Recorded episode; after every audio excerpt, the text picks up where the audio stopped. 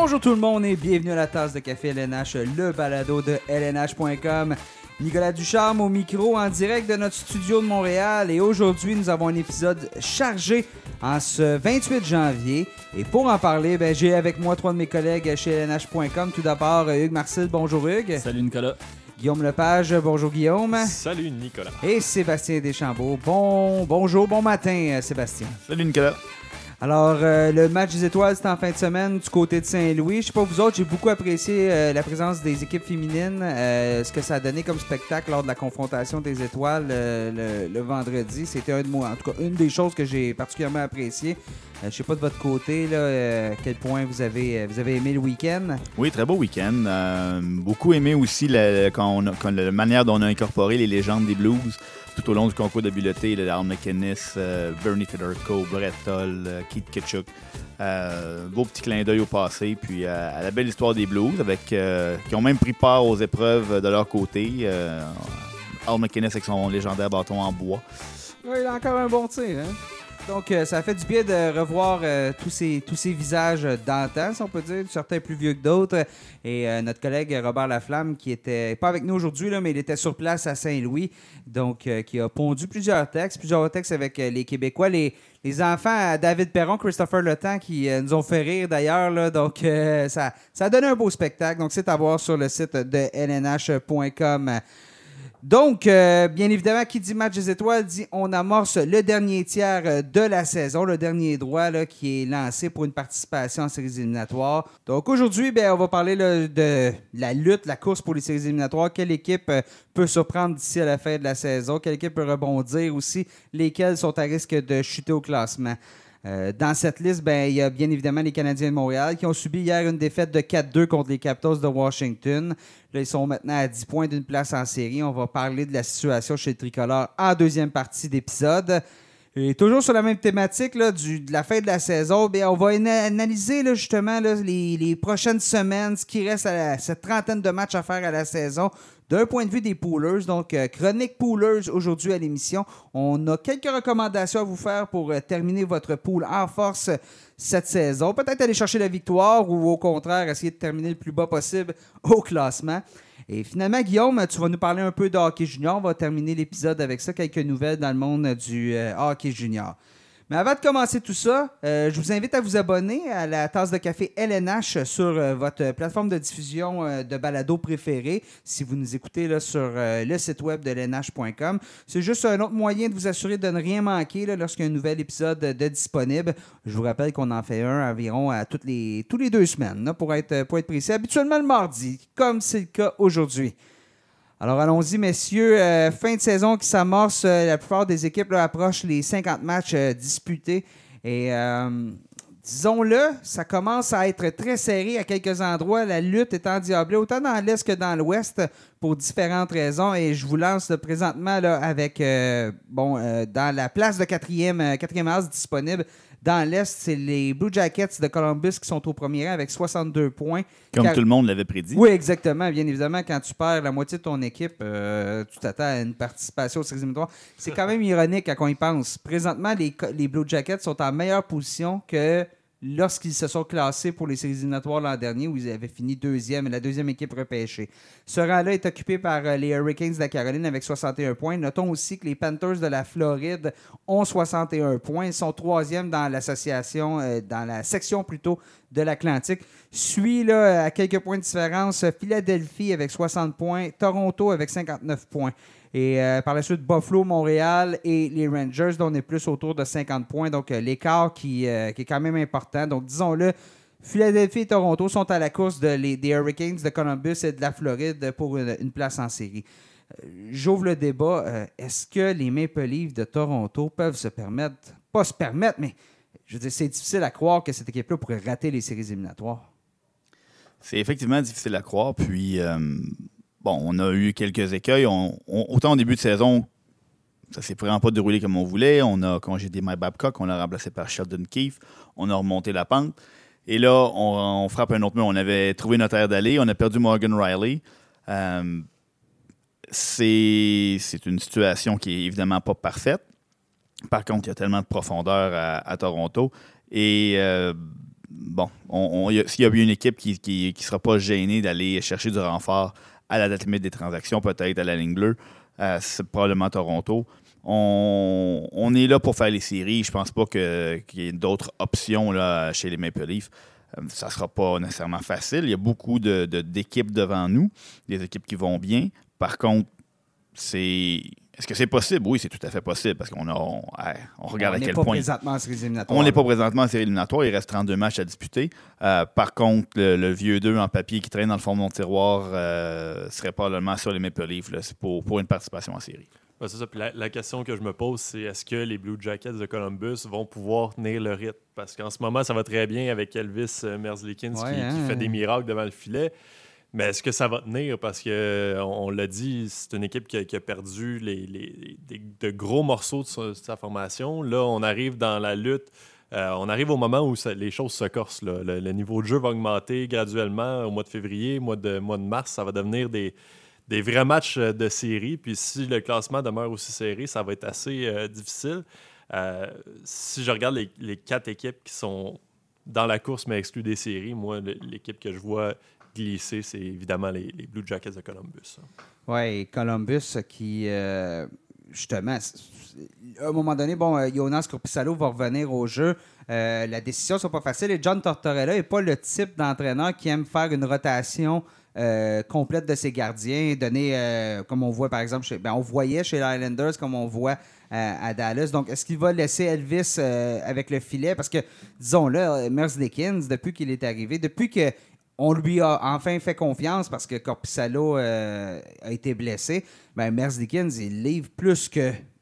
Personne ne s'attendait à ça. Je sais qu'il y a plusieurs personnes qui l'ont choisi dans leur, leur pool mais c'était un peu, euh, excusez l'expression, mais un long shot. C'était vraiment, on tentait le coup de circuit. Et là, euh, ça, se déroule très bien dans son cas, mais oui, en effet, je pense que Columbus, c'est l'équipe qui comme, qui est le plus à risque, effectivement. Effectivement, ça va être difficile de, de, maintenir un rythme, le même rythme qu'ils ont affiché dans les, dans les dernières semaines, dans le dernier mois.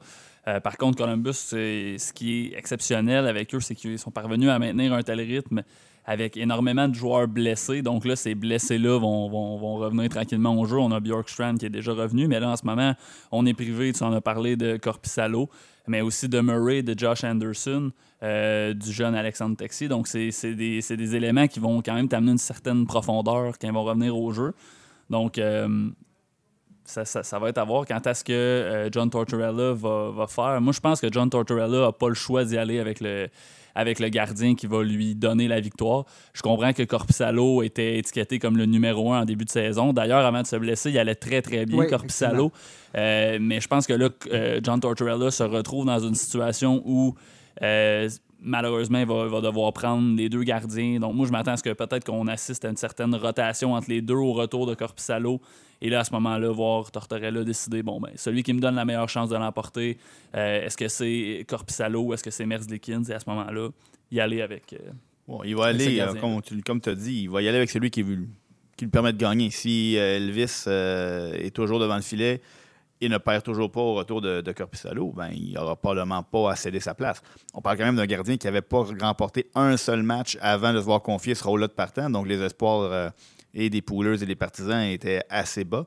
Euh, par contre, était exceptionnel depuis qu'on lui a confié le filet. C'est un, c'est sûr que c'est un système collectif, mais. Euh, oui, comme, comme, comme Hugues disait, ce, ce, système-là a été. Ça a pris un peu de temps de le mettre en place. On a réalisé que ça, on ne pourrait pas jouer comme lors des dernières années. Il faudrait avoir un, être beaucoup plus efficace en zone défensive. Et ça, c'est, ça a été créé avant même. Ça, a été mis en place et ça fonctionnait avant même que Corpissalo se blessait. Donc. Euh, tu parlais de Josh Anderson. Josh Anderson connaissait une saison très difficile. Bjorkstrand, on verra bien. Bjorkstrand, euh, souvent des hauts et des bas.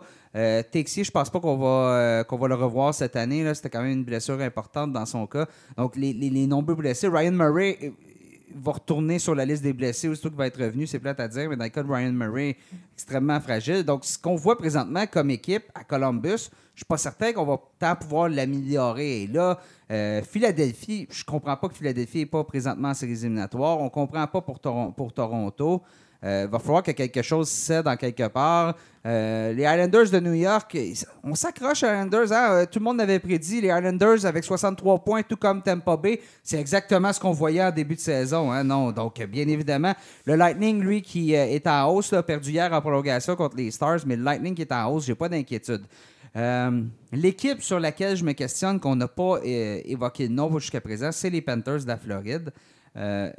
Euh, si Sergei Bobrovski fait les arrêts, si sa défensive décide que faut, faut de temps en temps et être efficace dans notre zone, la Floride, à mon avis, va, rester, va se qualifier pour les séries éliminatoires, mais c'est pas assuré. On jusqu'à présent, ce jeu défensif-là des Panthers n'a pas été constant. On commence à peine à vraiment à le connaître, à, bien jouer euh, sous les ordres de, Joel Kenville euh, en Floride.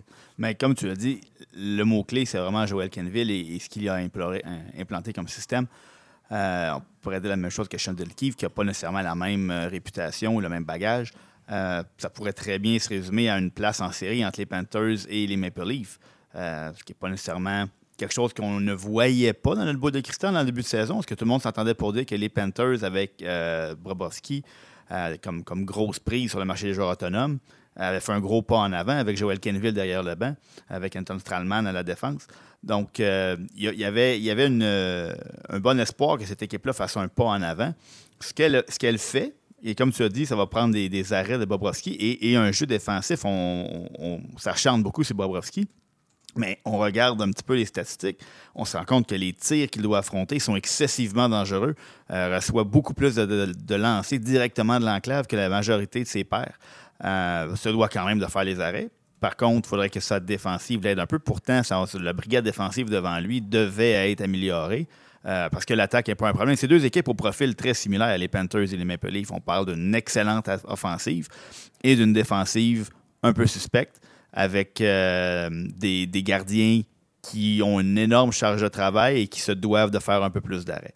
Euh, reste à voir si la, différence va jouer euh, derrière le banc. Est-ce que Joel Kenville va parvenir à trouver les éléments que Sheldon Keefe n'a pas réussi à trouver? Donc, on, ça va être très, très, très intéressant. Puis, moi, mon, feeling, c'est que les, Panthers vont être du tournoi printanier. Donc, il y a une place de moins déjà pour toutes les autres équipes derrière. Et, juste pour ajouter, euh, les Panthers qui viennent de gagner six victoires consécutives, mais on vient d'avoir une séquence depuis le, temps des fêtes où on a beaucoup joué à domicile.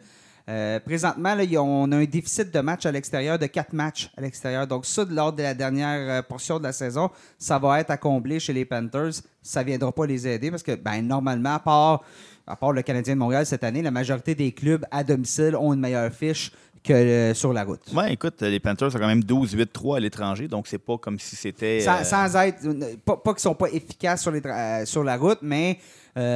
écoute, ben, tu vas être à la maison. C'est ça, tu vas être à la maison. une sauce spaghetti maison, c'est tout le temps meilleur que celle du restaurant ou du, de l'épicerie. Mais ça va clairement être une bonne fin de saison. Ça ce qui va être la clé, selon moi, pour les Panthers, c'est les, les, les buts accordés. Euh, parce que c'est difficile de regarder l'alignement des Panthers, puis de voir les Barkov, les Huberdo, euh, Yandel, Dadonov, tout ça, puis de se dire, bon, ben, cette équipe-là sera pas en série, ils ont tellement de talent. Par contre, c'est les buts accordés qui vont être la clé. Puis l'autre fois, avant que cette, euh, avant que cette séquence-là commence, je me souviens plus exactement si c'était au début de cette séquence de six victoires-là consécutives, mais ils se retrouvaient dans le top 5 pour le nombre de buts accordés de la Ligue. Et j'ai fait l'exercice d'aller voir qui quelle était la dernière équipe qui avait fait les séries euh, en étant dans le top 5 de la ligue pour les buts accordés. C'était les Pingouins de Pittsburgh de 2000-2001. Donc, ça fait, ça fait assez longtemps. disons que les statistiques sont pas du, côté des Panthers. Bon, là, vous me direz qu'ils euh, marquent beaucoup de buts aussi, les Panthers, ce qui est tout à fait vrai. Avec le hockey de 2000-2001, bon, c'était pas du tout le même hockey, mais reste que pour moi, c'est assez révélateur parce que dans cette édition-là, des Pingouins, on avait des, joueurs comme euh, Kovalev, euh, Straka, euh, Robert Lang. Donc, des joueurs, il y avait quatre joueurs qui avaient amassé 80 points ou plus. Là, même Mario Lemieux en avait amassé 76. donc, on, on, avait quand même des gros canons qui nous permettaient d'aller en série. Mais moi, ce qui, honnêtement, si j'avais un, petit 2 à mettre, je pense que je, serais capable d'imaginer des en dehors du portrait des séries. Ça va être, ça va être intéressant à suivre, mais vraiment, pour moi, c'est le nombre de buts accordés qui va être la clé euh, en fin de saison pour eux. Et une équipe qui n'a pas un très bon différentiel aussi, c'est les Flyers, qui sont seulement plus 8. Donc, à égalité avec Columbus parmi les, les, les 10 meilleures équipes dans, dans la oui, l'association de l'Est, mes excuses. Euh, Philadelphie, je m'attendais à une meilleure saison de leur part. Je sais que nouvel entraîneur, euh, Alain Vigneault à la barre, nouveau, euh, nouveau groupe. Le Carter est blessé. Nolan Patrick qui n'a pas joué de la saison, je pense pas qu'on va le voir, mais quand même, c'est une équipe qui, qui, se doit d'en donner plus. Shane Gottisbeer aussi qui est, qui est blessé. les Flyers, est-ce que.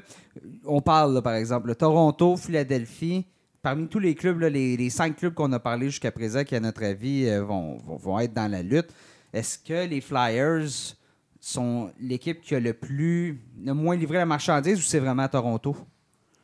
Ben, moi, si je regarde la, formation, c'est sûr que je vais avec Toronto euh, en termes de, déception jusqu'à maintenant. Euh, mais Philadelphie, moi, je, on, on, parle des équipes depuis tantôt. Les Panthers avec Joel Kenville, on a euh, les, Flyers avec Alain Vigneault, euh, Tortorella et Columbus. On a Rod Brindamo qui a montré l'an dernier en série qu'il est capable de soutirer le meilleur de ses joueurs. Ça va être toute une lutte. Euh, seulement de la manière dont ces équipes-là sont dirigées, c'est des entraîneurs d'expérience. Alain Vigneault, c'est un coach, un coach qui amène ses équipes en série de manière régulière. Donc, moi, je je me dis, si j'ai à parier, je ne parie pas contre, contre, les Flyers parce que euh, avec le retour de Carter Hart, qui faisait quand même bien euh, récemment, euh, je crois que, les Flyers vont être capables de s'en tirer, de, partir peut-être sur une, bonne séquence qui pourrait leur permettre de, grimper au classement et de se tailler une place en série. Mais vraiment, au niveau des entraîneurs, ça, va être, ça va être toute une lutte.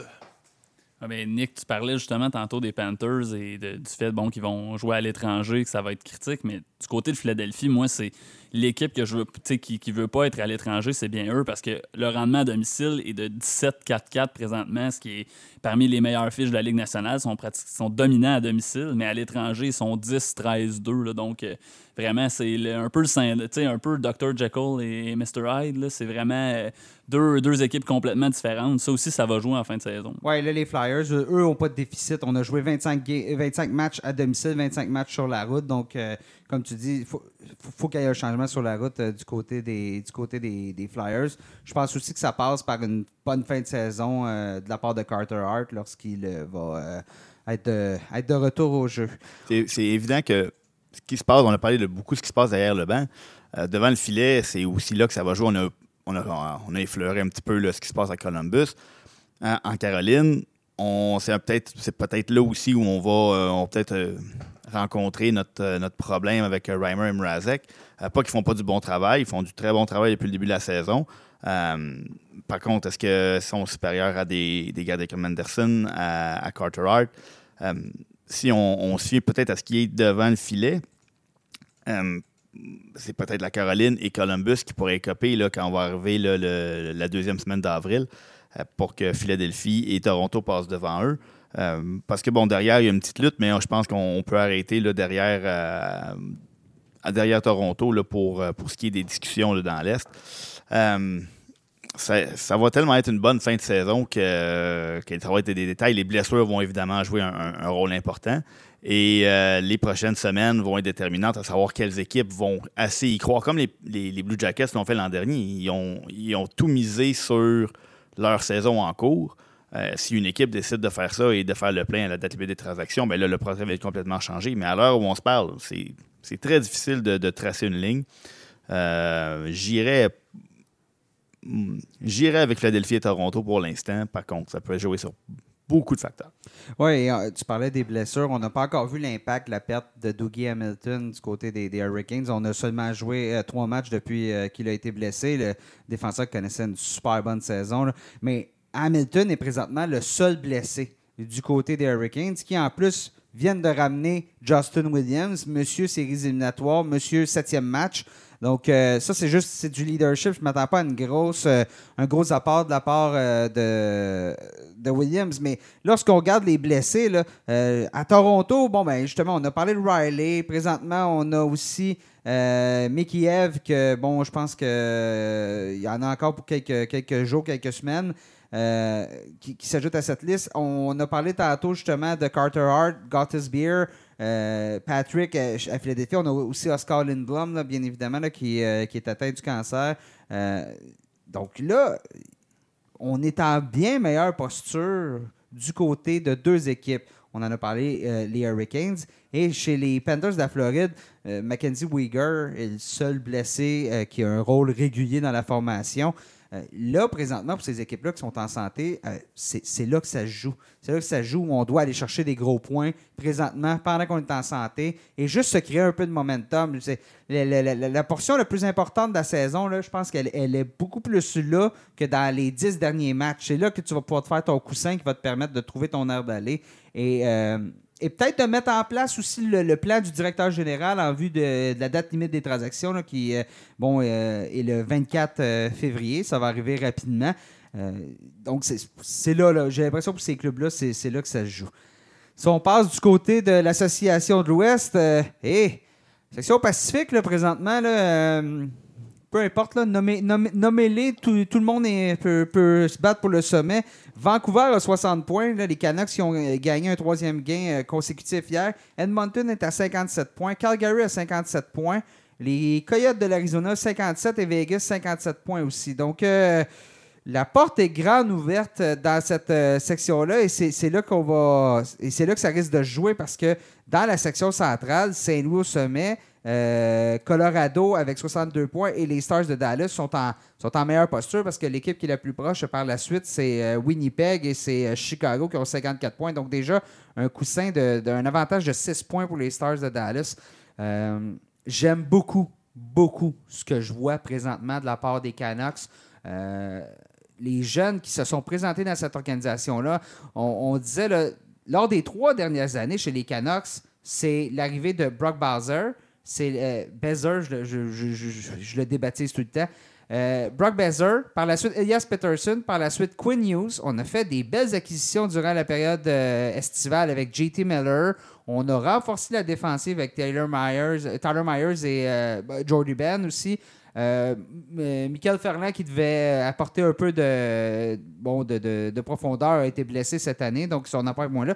Mais je pense que cette équipe-là, présentement, elle est en montée. Jacob Markstrom qui fait très bien devant le filet. On a Thatcher Demko pour lui donner du repos euh, de temps en temps. Je pense que le sommet de la section Pacifique appartient aux Canucks d'ici à la fin de la saison. C'est un choix qui est très, très, très logique.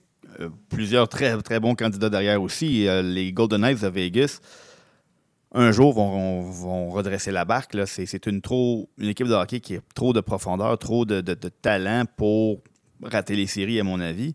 Euh, les Oilers d'Edmonton mis sur deux des meilleurs joueurs au monde présentement. Et, la clé présentement, moi, je vois les. J'ai jamais été un, grand défenseur des Oilers d'Edmonton cette saison dans leur quête de faire les, séries. Euh, je trouvais que c'était une équipe trop. Euh, qui misait beaucoup trop sur ces deux meilleurs joueurs.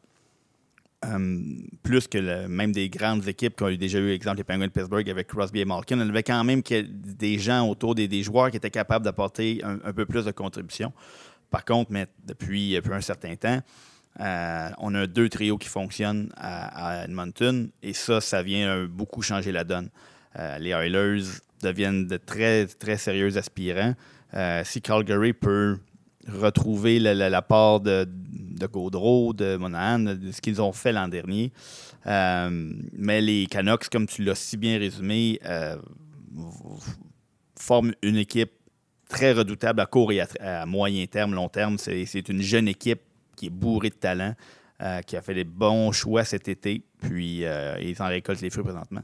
Moi, les, les Canucks, c'est une équipe que je voyais pas redresser la barque aussi rapidement que ça. C'était une équipe moribonde dans les dernières saisons. Euh, on voyait le, talent des jeunes qui arrivaient là, mais j'y croyais pas vraiment. Puis même jusqu'à tout récemment, je, regardais le classement puis je me disais, à un moment donné, ça va, ça va, ça va céder, le barrage va céder, mais ça se poursuit. Markstrom qui fait le travail devant le filet. Euh, Quinn Hughes, Elias Peterson, ça c'est, je crois que bon, Peterson euh, entre déjà dans la catégorie peut-être des, vols du repêchage. Là. On s'entend que euh, c'est pas, il n'a pas été repêché très loin, là, mais il aurait, été, il aurait pu être repêché plus tôt que ça. Euh, Quinn Hughes, l'apport est immédiat. Arrive avec deux saisons à Michigan derrière la cravate, est prêt à faire le saut dans la Ligue nationale.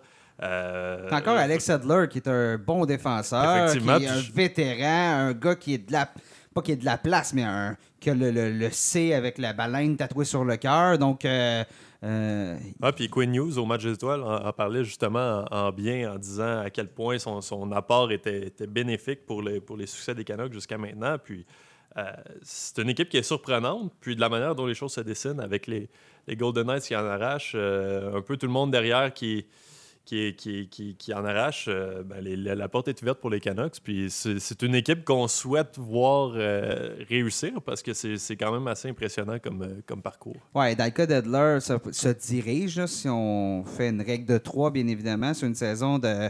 se dirige vers une saison de, qui serait de 44 points, qui serait bon sa meilleure, mais c'est un défenseur qui est fragile, hein, donc il faudra voir s'il sera en mesure de, de, rester en santé d'ici à la fin de la saison. Mais on a des, on a des beaux éléments. Moi, l'équipe qui m'inquiète le plus, c'est euh, les Flames de Calgary. Deux, pour euh, deux, ou trois raisons. La première, c'est que on n'a pas. On semble avoir de la difficulté à trouver un équilibre en offensive. Euh, on a, depuis, le, depuis environ le, 30, 40, le 30e, le 40e match de la saison, on a séparé ce qui était le premier trio de l'équipe, Sean Monahan, Johnny Gaudreau et Nias Ledom. Et donc, on n'a pas cet équilibre-là. Devant les filets aussi, je ne suis pas convaincu non plus. David Riddich, Cam Talbot, c'est pas euh, des gardiens, à mon avis, qui sont dans l'élite de la Ligue nationale de hockey. Et le problème, ben, c'est que de toutes les équipes qui, de la Ligue nationale de hockey qui sont présentement qualifiées pour les séries éliminatoires, il n'y en a qu'une seule qui a un différentiel de but accordé négatif. C'est les Flames qui sont à moins 12. Donc là, on ne parle pas moins 2, moins 3. On est vraiment là. Il y a une carence défensive qui est évidente chez les Flames. Euh, personnellement, s'il y a une équipe, en effet, là, on parlait euh, des, Golden Knights qui pourraient remonter. On ne parle jamais des Coyotes de l'Arizona parce que c'est tout le temps un peu l'équipe qui, euh, qui, passe dans le vide. L'année dernière, on a connu une bonne saison malgré une tonne de blessures. Euh, on n'en parlait pas. Cette année, ils sont présentement à égalité avec 57 points. Avec, euh, on a joué un match de plus que les Flames. Je pense que Vegas et les Coyotes peuvent aller aisément chercher les Flames. Et je ne suis, pas convaincu que les Flames vont pouvoir résister. Et bon, par exemple, je pense, je pense aux Jets de Winnipeg, qui, à mon avis, euh, ont, ce qu'il faut dans leur formation pour, pour faire une remontée et se qualifier à titre d'équipe repêchée. Moi, personnellement, je suis pas prêt à dire qu'une carence défensive du côté des, des, Flames. Je pense que le principal problème de cette équipe-là, euh, vous allez dire c'est évident, mais c'est ça quand même. L'année dernière, les Flames ont été, ont été, si je me souviens bien, là, parmi les meilleures équipes de la Ligue au niveau de l'attaque. Je me souviens que dans un des, des, des, podcasts, on avait dit si les Flames veulent répéter une aussi bonne saison, ça, il va falloir que l'offensive demeure peut-être pas aussi bonne euh, offensivement, mais il va falloir que l'offensive demeure euh, menaçante. Et c'est pas le cas cette année. On regarde du côté des Flames là, présentement. On a Matthew Kachuk à 38 points, Johnny Gaudreau à 38 points. Euh, bon, on a Gaudreau et, et, et, Monahan et Kachuk qui sont en voie de connaître des saisons de 60 points. Pour moi, le problème est, pas, plus, compliqué que ça. Si ces joueurs-là ne produisent pas, les Flames ont, peu d'options derrière eux. C'est une équipe qui, un peu comme l'Avalanche du Colorado l'année dernière, dans le deux ans, misait beaucoup sur McKinnon, Rantanen, Landeskog. Ben, de leur côté, c'est Godreau, Monahan, Lindholm avec Kachuk. Si ces gars-là livrent pas la marchandise, ça fonctionne pas. c'est un peu ce à quoi on assiste cette saison. Ben, quand, je disais que je n'étais pas convaincu en début de saison des Oilers, c'est exactement ce qui se passe à Calgary où on avait on a quand même quatre attaquants et autour d'eux, il n'y a personne qui s'est élevé l'année dernière. Leur, de leur brigade défensive avait aussi généré énormément d'attaques. Mais là, Mark Giordano euh, connaît moins de succès offensivement. Et là, non seulement les joueurs autour d'eux les joueurs de profondeur font pas leur part, mais les vedettes non plus ne font pas leur part, ce qui est le contraire des Oilers. Les Oilers, leurs deux vedettes ont toujours fait le travail. C'est les autres joueurs autour qui ne faisaient pas le travail. Et maintenant, à Calgary, les joueurs qui devaient tirer l'équipe vers l'avant, euh, eux connaissent une très mauvaise saison. Donc là, on a une, euh, recette qui n'est pas très, pas très bonne, mais on parvient quand même à se maintenir et, est en position de faire les séries. Il y a eu un changement d'entraîneur. on a plusieurs facteurs. devant le filet, bon, David Rittick, est soit excellent, soit pas très bon. Euh, Cam Talbot s'est amené en relève, a été excellent. Et là, bon, ben, a repris le, repris le filet. Donc, si les Flames ne réussissent pas à trouver une façon de remplir le filet avec plus de régularité, que ce soit en réunissant leurs gros canons comme on a déjà fait par le passé ou en trouvant des combinaisons qui vont fonctionner, euh, on va avoir beaucoup de difficultés à s'accrocher à cette place, à cette troisième place de, ces, euh, de, la, section Pacifique, qui est toute canadienne pour l'instant, euh, les trois premières places. On, le souhaite pour le, pour le hockey canadien. Par contre, comme tu le dis, Nicolas, moi, l'équipe qui, me semble le plus à risque de dégringoler, euh, c'est les Flames de Calgary pour l'instant. Oui, euh, on parlait des gros canons, peut-être réunir les gros canons. Lorsque les Flames sont venus à Montréal il y a quoi, environ deux semaines, je je me souviens plus exactement de la date, euh, début janvier, justement, les lignes, les, trios étaient séparés et lorsqu'en fin de match, on avait besoin d'un but, on a réuni le. on, a, ben, on a dit à Lenôme, retourne jouer avec, avec Monahan et Gaudreau. Donc, je pense que du côté de l'entraîneur-chef Jeff Ward, on ne réussit pas à trouver des combinaisons qui vont fonctionner. Et tu as raison, Hugues, effectivement. Ben, présentement, les Flames, ils sont 26e euh, dans la ligue pour les buts marqués cette saison avec 130. La défensive fait mieux avec 147. Je me demande juste si on n'a pas un réflexe aussi de peut-être tellement vouloir euh, aider nos gardiens de but qu'on retourne peut-être un peu trop dans, notre zone. On est peut-être un peu moins porté vers l'attaque. Regarde ce qui se fait du côté des Sharks de San Jose. Euh, on s'attendait aux les Sharks à une saison incroyable. Euh, l'année dernière, on est allé en finale d'association.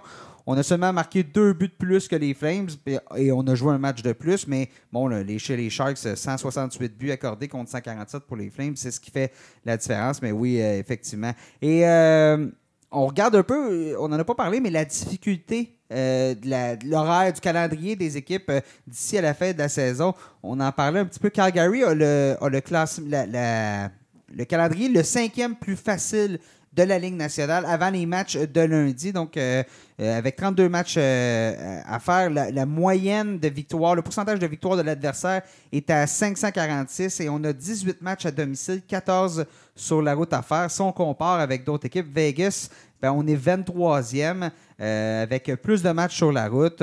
Euh, on regardait aussi du côté de l'Arizona, on est 9e. Donc, ça, ça c'est des chiffres. On peut lancer ça euh, on peut lancer ça comme ça, mais il reste que jouer plus souvent à domicile, ça peut aider certaines formations. C'est peut-être là que les Flames vont s'en sortir parce qu'on a un calendrier facile et un des plus portés à domicile. avec 18 matchs, il y a seulement les Kings de Los Angeles qui vont jouer plus de matchs à domicile d'ici à la, fin de la saison.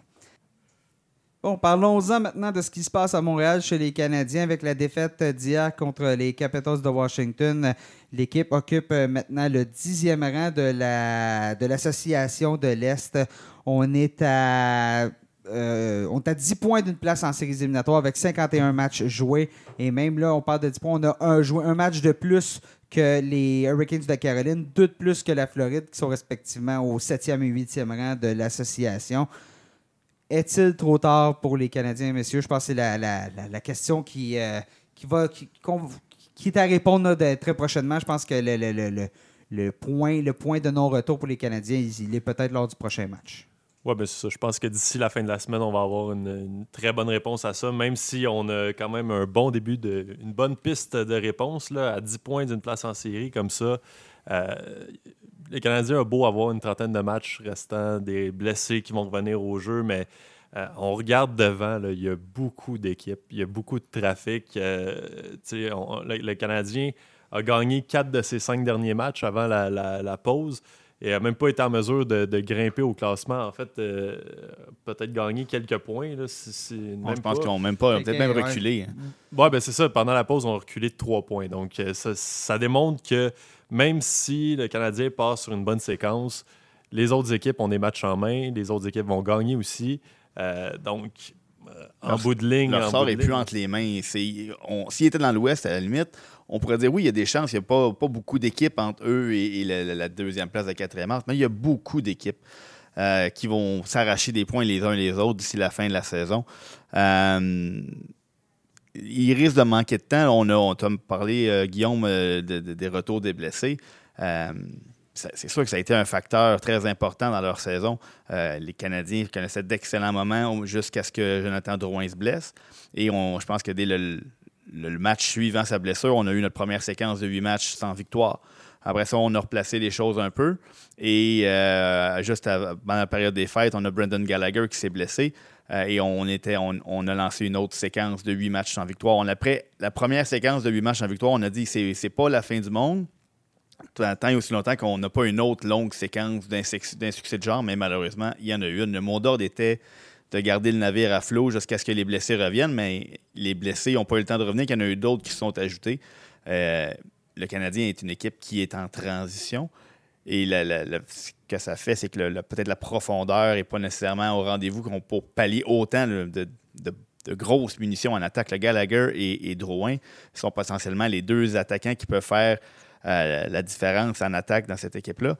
Donc, on n'a pas eu les ressources pour, pallier à ça. Euh, le Canadien qui, demeure l'une, on a regardé, je pense, les trois ou quatrièmes dans toute la Ligue nationale au chapitre de la possession de rondelle à 5 contre 5. Donc, c'est pas une équipe qui ne, joue pas bien euh, avec la rondelle, mais qui, qui éprouve beaucoup de difficultés à marquer des buts. Oui, puis on l'a vu encore hier contre les Capitals, ça a été le même refrain que, depuis les dernières semaines. Euh, je, me souviens, Nate Thompson qui avait une cage béante euh, devant Braden Oldby, a lancé sur le gardien. c'est des, chances comme ça qui viennent te rattraper en cours de route. Puis c'est vraiment, vraiment là, c'est un manque au final, un manque de talent qui fait en sorte que le Canadien n'est pas capable de toucher la cible quand euh, les opportunités comme ça se présentent devant lui.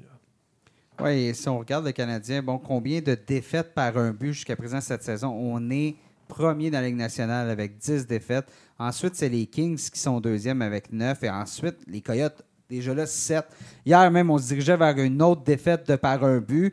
finalement, c'est deux parce qu'il y a eu un but dans un filet désert de Niklas Backstrom. Mais même pour les défaites par deux buts, on est troisième avec 8 dans la nationale. Deuxième même avec 8 à égalité avec les Red Wings de Détroit. Donc, euh, je pense que l'histoire de la saison, elle est là. C'est que lorsqu'on avait besoin d'un but important, on n'avait pas l'instinct du tueur chez les, chez les Canadiens. Et lorsqu'on avait besoin de, d'une performance incroyable de notre gardien pour protéger une avance. Carey Price a connu des hauts et des bas cette saison. Présentement, depuis le 1er janvier, euh, il a un pourcentage euh, d'arrêt 933. 933. Il garde très bien les buts, mais il ne se fait pas appuyer par son équipe au niveau, de, au niveau des, des buts marqués il n'y a pas. D'ici à ce que Jonathan Drouin, Brendan Gallagher reviennent, ça pourrait être prochainement. Aujourd'hui, on a pratiqué avec euh, des, euh, des, chandails de joueurs réguliers, mais euh, on affronte des. On a, on a trois matchs d'ici au Super Bowl. ce week-end, on joue deux fois. On joue aussi contre les Sables de Buffalo jeudi. Peut-être que si on colle trois victoires consécutives, mais là, l'écart, il est de, de, plus en plus important. Et Là, ça va se mettre à cogner à la porte au téléphone ou à, la porte et ça va appeler Marc Bergevin parce qu'il y a quelques joueurs qui pourraient intéresser d'autres euh, formations en vue de la date limite des échanges. Bon, c'est certain. on, va toujours s'accrocher aux chiffres, à l'écart statistique. Il ne faut pas penser que des, histoires comme les Blues de Saint-Louis vont se répéter d'année en année. Même, euh, on, parle beaucoup des Blues, que oui, euh, au jour de l'an, étaient derniers dans la Ligue nationale, mais à la même date, elle était déjà revenue, je pense, à 4 points d'une place en série parce qu'il avait connu un mois de janvier phénoménal. Il euh, faut, plus que deux victoires à tous les trois matchs pour l'emporter. Ça, c'était 11 euh, victoires de suite. Oui, je pense qu'ils ont eu 11 victoires de suite ou quelque chose comme ça, les Blues, pour euh, se ramener dans la course.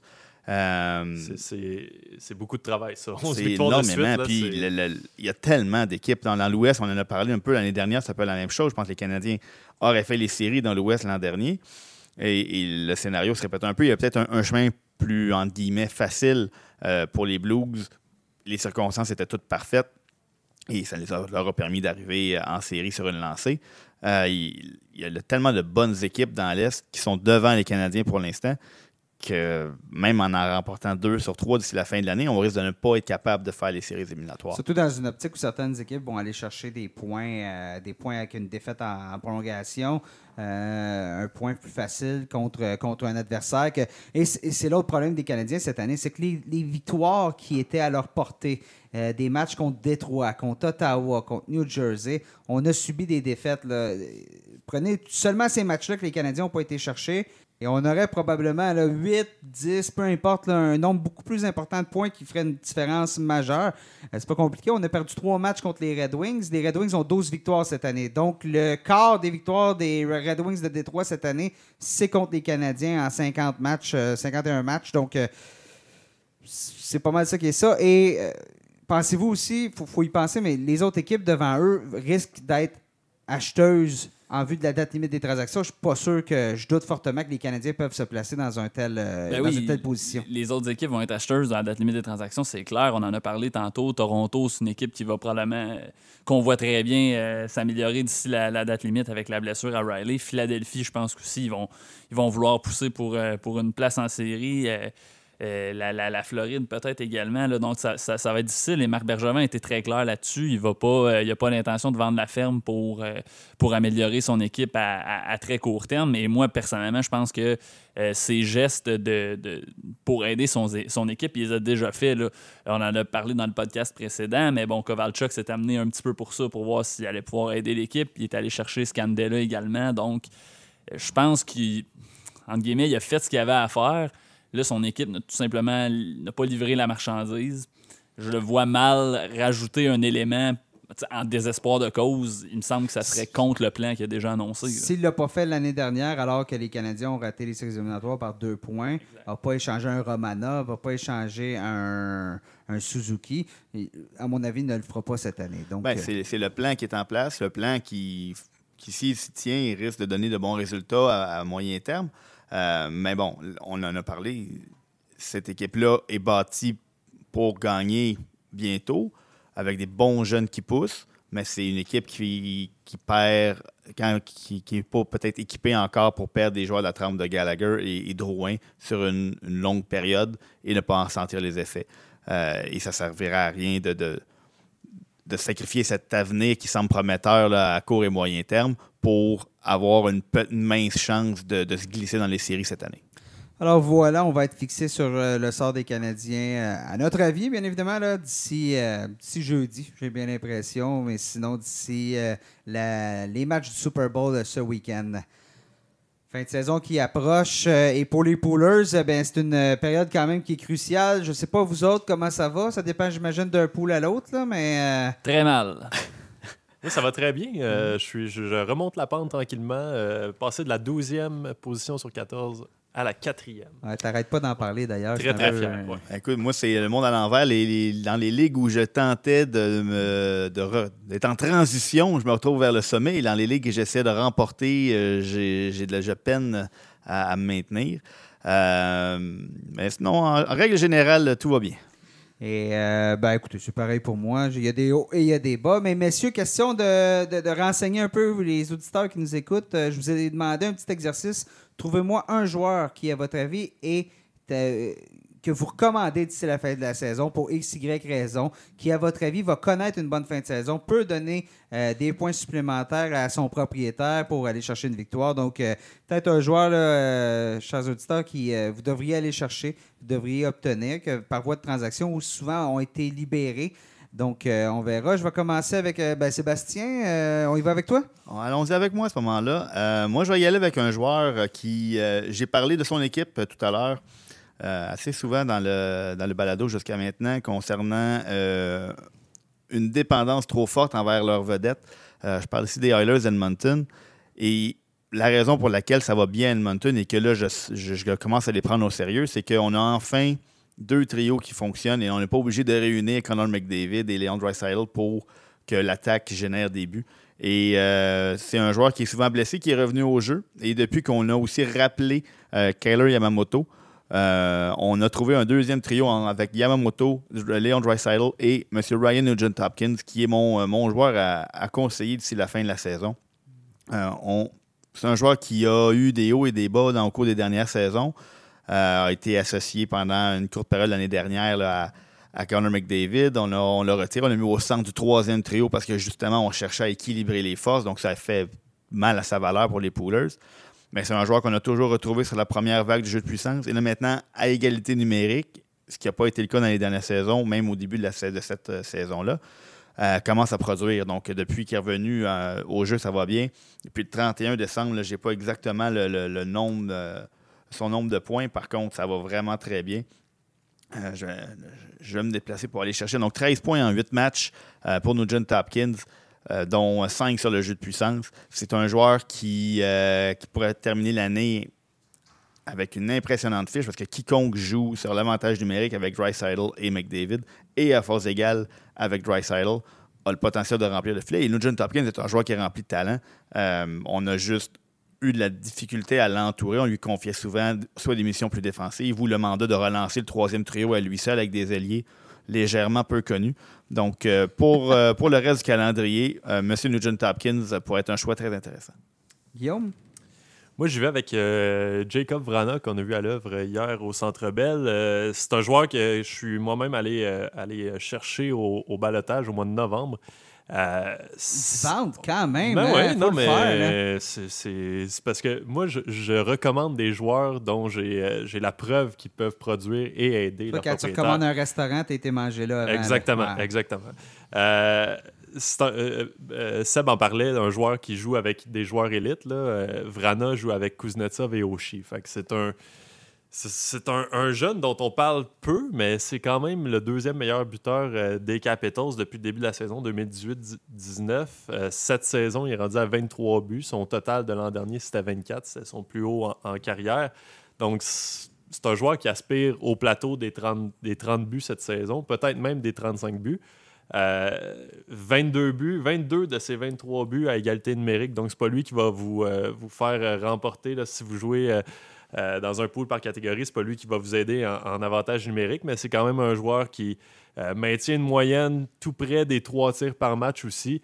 19 euh, passes cette année, donc quand même 40, 42 points en 50 matchs, si je ne m'abuse.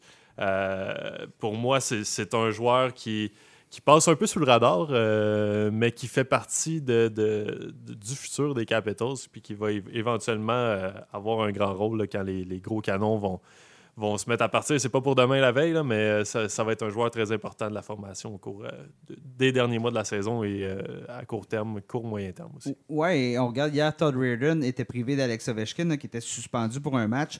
Et plutôt que de défaire son deuxième trio formé de Kuznetsov, Oshie et, Vrana a donné une promotion à Richard Panic. Donc, il a beaucoup confiance. Il voit de très bonnes choses du côté de ce qui est son deuxième trio, qui serait premier trio dans certaines équipes de la Ligue nationale. Mais euh, donc, ça, signale que cette chimie-là entre les trois joueurs est là pour rester, mhm. à moins d'une blessure. Donc, c'est bon signe pour Vrana. Hugues, euh, moi, de mon côté, je vais euh, avec euh, Oliver Bjorkstrand des Blue Jackets de Columbus. Donc, j'embarque à fond dans le bandwagon des Blue Jackets d'ici la fin de la saison. Non, mais sans blague, Bjorkstrand, je prêche, aussi pour ma paroisse parce que je l'ai dans mon pool. il y a eu un très mauvais début de saison, donc ce qui a fait inévitablement chuter sa valeur. Mais vraiment, depuis la mi-novembre, c'est vraiment mis en marche, fonctionnait très, très bien. Euh, c'est dommage qu'avant sa blessure, il avait amassé 5 buts en 4 matchs, donc il allait très bien. Et depuis qu'il est revenu au jeu, euh, il a marqué 4 buts en 2 matchs. Donc, euh, la logique derrière choisir Bjorkstrand, c'est que les, Blue Jackets vont se battre pour une, place en série jusqu'à la fin de la saison. Et il n'y a, plus de gros canons à, Columbus. Donc, les gros canons sont Atkinson. En fait, il y en a encore, mais je veux dire, Bjorkstrand, avec le départ des, de Duchesne, de Panarin, vient par défaut faire partie des gros canons. Donc, il n'aura pas le choix de jouer. Il fonctionne bien présentement. Il n'aura pas le choix d'avoir de, beaucoup de temps de jeu. Va, va, être utilisé sur le jeu de puissance, va être utilisé avec les bons joueurs. Et ça paraît déjà, il fonctionne très bien. Et dans les ligues multicatégories, vraiment, c'est un, un, un, joueur sur qui on peut compter parce que, bon, on marque beaucoup de buts, mais également décoche énormément de tirs au filet. Là, je viens de regarder. Euh, quand même, à 11 reprises cette saison, a, lancé 5 fois ou plus dans un match. Donc, euh, c'est un, un, de, de ce côté-là, là, si vous avez plus que seulement les points et les buts, c'est vraiment peut-être plus un joueur pour les ligues multicatégories parce qu'évidemment, peut-être qu'un gars comme Vrana dans les ligues à points seulement effectivement va être plus payant que Bjorkstrand, mais dans les multicatégories, c'est un joueur qui sera pas nécessairement réclamé ou que vous allez pouvoir aller chercher à un coût un peu modique et qui pourrait, je pense, vous rendre de, fiers services pour la, fin de la saison. Et j'ajouterais, messieurs, autant pour Vrana que pour Bjorkstrand, c'est des joueurs qui ont des contrats avantageux. Donc, dans les ligues à masse salariale, c'est euh, un atout déjà. si on est près de la, limite, c'est peut-être des joueurs qui sont plus faciles à aller chercher. Et aussi, c'est des joueurs qui, justement, non seulement ont des contrats avantageux, mais sont sous contrat en vue de la prochaine saison. Donc, pour un, ce qu'on appelle un keeper, un pool à long terme, c'est beaucoup plus avantageux. Moi, de mon côté, ben écoutez, je, vais peut-être vous surprendre, peut-être pas, mais je vais opter pour Jonathan Drouin chez le Canadien. Euh, Drouin avait une bonne saison avant de se blesser. Il avait 15 points en 19 matchs, 7 buts. Donc, c'est un joueur qui est capable de marquer. Il y a plusieurs ligues où les buts valent plus que les passes. Donc, euh, c'est avantageux. L'autre chose, ben, Drouin là, va revenir. Écoute, il est reposé. Il n'y aura, pas de, aura pas de blessures qui, vont le retenir. Bien reposé. Les Canadiens vont affronter des équipes qui risquent de les sous-estimer d'ici la fin de la saison, surtout si on est vendeur si, euh, ça se confirme qu'on ne sera probablement pas des séries éliminatoires. Donc, euh, il va probablement avoir des gardiens qui vont. Euh, les Canadiens vont affronter des gardiens adjoints. Donc, c'est des situations où, à défaut d'aller chercher de la victoire, les Canadiens vont peut-être marquer plus de buts. Drouin, à mon avis, de la manière que, que, ça se dessine, va avoir beaucoup plus de temps de jeu, va être sur le premier jeu de puissance. Et surtout parce qu'il a été blessé, parce qu'il a manqué euh, presque, je ne veux pas dire la moitié de la saison, mais presque la moitié de la saison, effectivement. Euh, dans son cas, ben, il y a certaines, dans certaines ligues où on transfère les points euh, lors d'une transaction, bien, vous allez chercher un joueur qui, vous donnez un joueur peut-être un peu plus payant, mais moins intéressant à long terme contre Drouin. Qui, qui va finir inévitablement la saison avec moins de points. Mais c'est un joueur que vous pouvez aller chercher en vue des prochaines saisons de votre pool qui va peut-être être plus payant que celui que vous allez donner à long terme. Euh, donc, moi, ça serait, ça serait mon, le joueur que je recommanderais, Jonathan Drouin, d'ici, à la fin de la saison. On verra bien. Mais de toute façon, là, chez les Canadiens, c'est probablement le seul qui, je pense, qui peut terminer la saison en force. Guillaume, on passe. Euh, petite nouvelle, quelques petites nouvelles dans le monde du hockey euh, junior. Euh, la première, bien, je te laisse y aller. André Tourigny qui va diriger l'équipe Canada. Tu reviens de. On, t'a. Premièrement, parle-nous donc rapidement ton, ton périple en République tchèque, tout ça. là, tu as été grand voyageur. Tu es de mhm. retour à Montréal, mais tu as quand même fait la République tchèque, Ostrava. Tu es revenu ici le temps d'une chanson.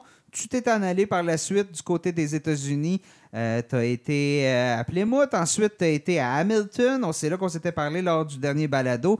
Comment, euh, comment ça va, tes, tes, Ça va, ça va très bien de ce côté-là. Ça va aussi très bien depuis que je suis revenu à la maison. Hein. Tu, parlais de sauce spaghetti maison tantôt. Il n'y a rien de mieux que, que passer une, semaine complète à la maison. Le lavage est fait, tout est fait.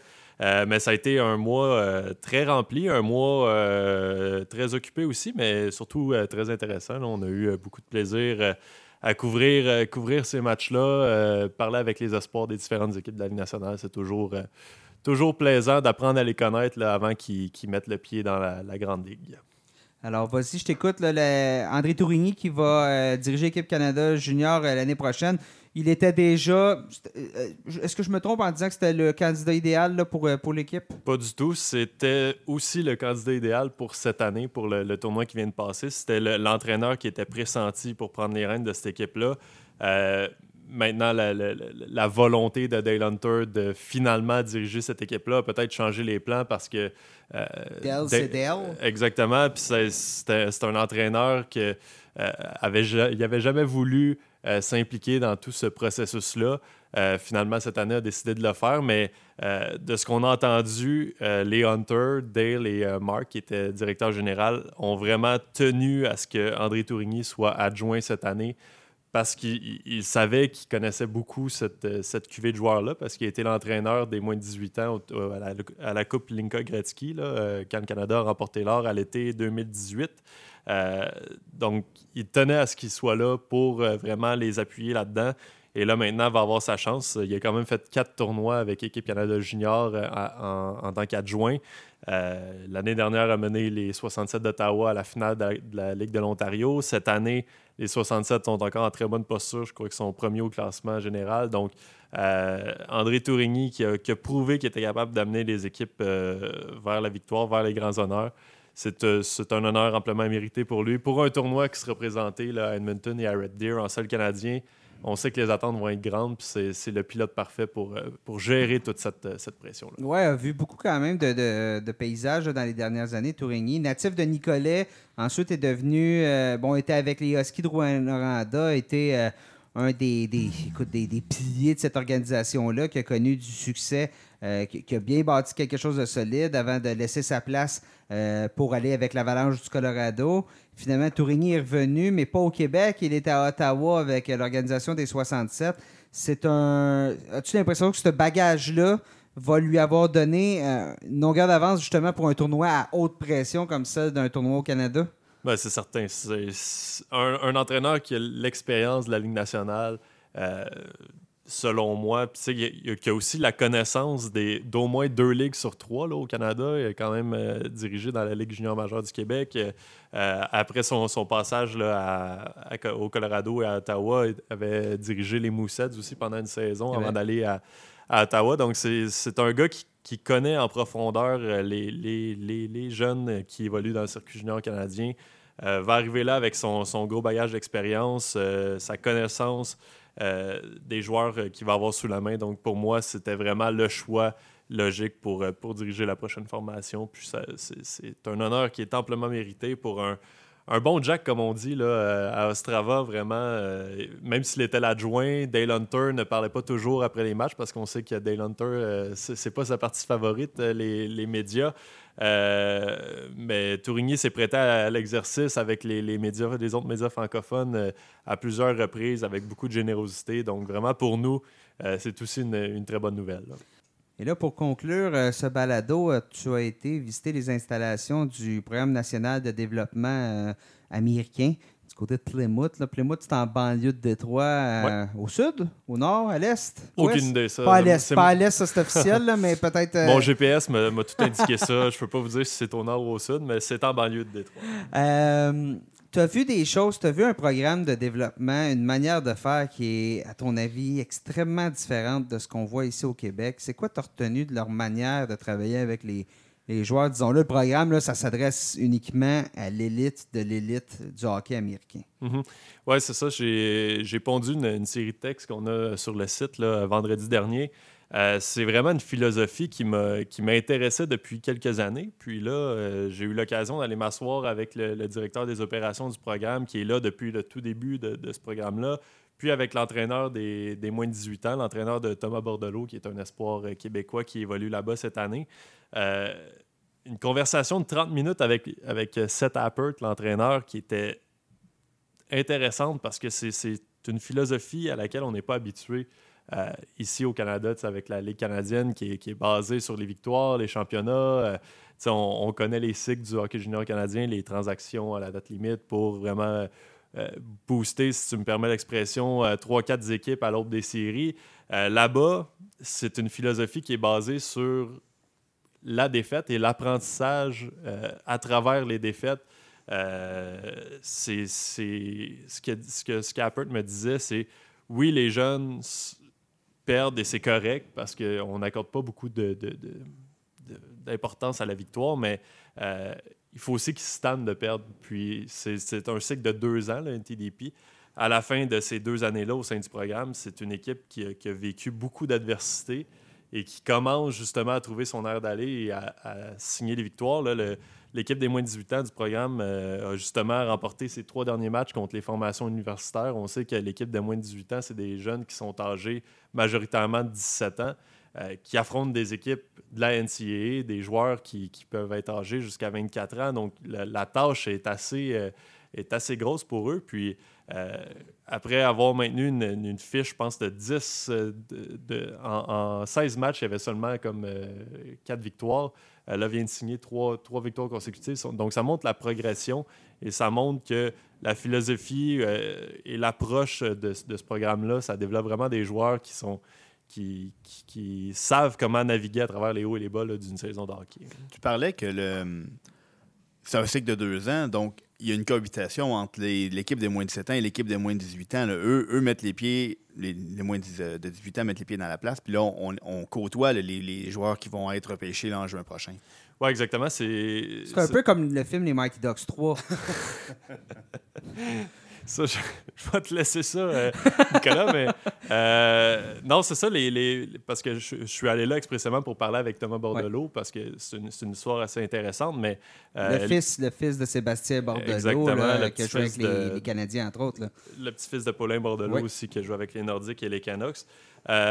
c'est vraiment intéressant parce que les, les moins de 17 ans sont vraiment. Le vestiaire des moins de 17 ans est au bout du corridor, le vestiaire des moins de 18 ans est à l'autre bout. Donc, Thomas Bordelot, qui était avec les moins de 17 ans l'année dernière, a côtoyé euh, des gars comme Jack Hughes, euh, Cole Caulfield, Trevor Zegras, euh, nommez-les, là, les, les joueurs, les 17 joueurs qui ont été repêchés. Groupe de joueurs. Exactement. Ça a été, ça a été l'équipe qui a fourni le plus d'espoir à la LNH en, une seule saison.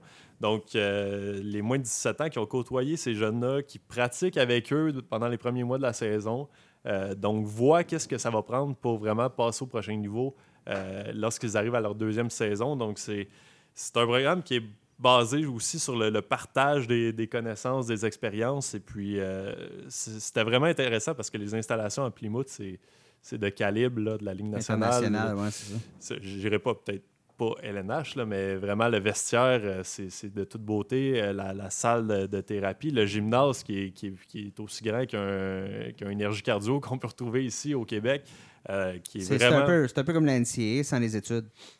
Ben, en fait, il y a les études parce que les, les jeunes sont quand même à, l'école secondaire, euh, high school là-bas. Euh, euh, donc, c'est un horaire qui est aussi chargé. Là.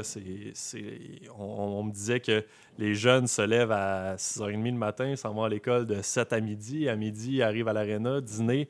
On a la pratique sur glace jusqu'à la moitié d'après-midi. Puis après ça, on s'en va dans le gymnase pendant une ou deux heures. Après ça, on a une autre période d'études. Donc, c'est des journées de 12 heures pratiquement que les joueurs passent tout le monde ensemble, euh, à l'école, sur la glace, euh, dans le gymnase. Donc, euh, la charge de travail qu'il leur est demandé est colossale parce que c'est quand même similaire à un programme qu'on peut retrouver dans, le junior majeur, mais la différence, c'est qu'on ne met pas l'accent sur les victoires. Donc, l'entraîneur a le luxe de demander à ses joueurs. Le luxe de perdre.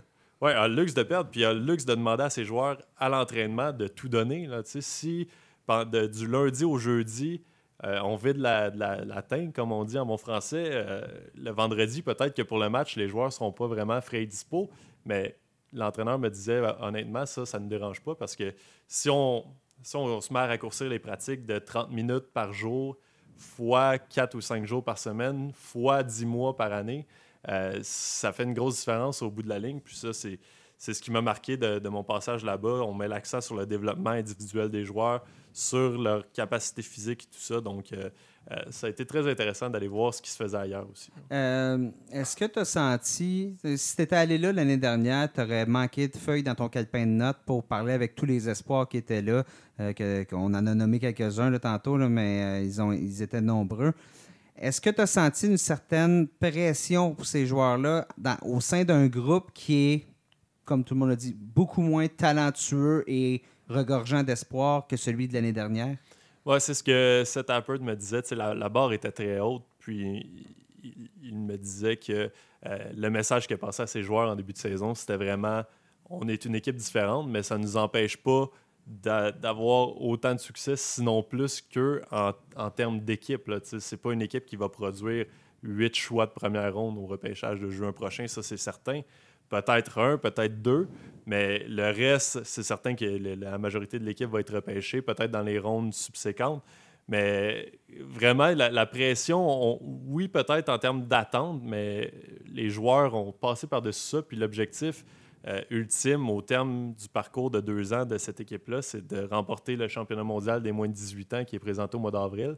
Ça, l'équipe de l'an dernier, on n'en parle pas beaucoup parce que euh, il y a eu beaucoup de succès au repêchage, mais l'équipe de l'an dernier a seulement récolté le bronze. Oui, c'est une médaille, mais pour les États-Unis. C'était pas ça l'objectif. Non, exactement. Le, le, Canada met beaucoup l'emphase sur la Coupe Linka Gretzky qui est en plein été avant le début de la saison. Les États-Unis, on sait, n'envoient pas vraiment l'équipe A à ce tournoi-là. L'objectif, c'est vraiment le tournoi à la fin de la deuxième année.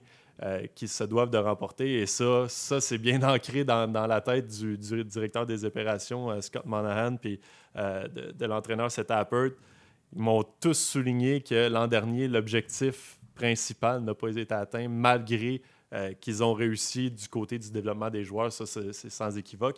Mais cette année, on, mise tout sur le, moins de 18 ans. Puis en plus, ça va être présenté à Plymouth au domicile de, de l'équipe. Donc, les attentes sont grandes pour ce tournoi-là en particulier. Guillaume, merci beaucoup. Merci à toi. Sébastien, Hugues, merci beaucoup pour votre euh, participation au balado aujourd'hui. Merci Nicolas. Merci Nick.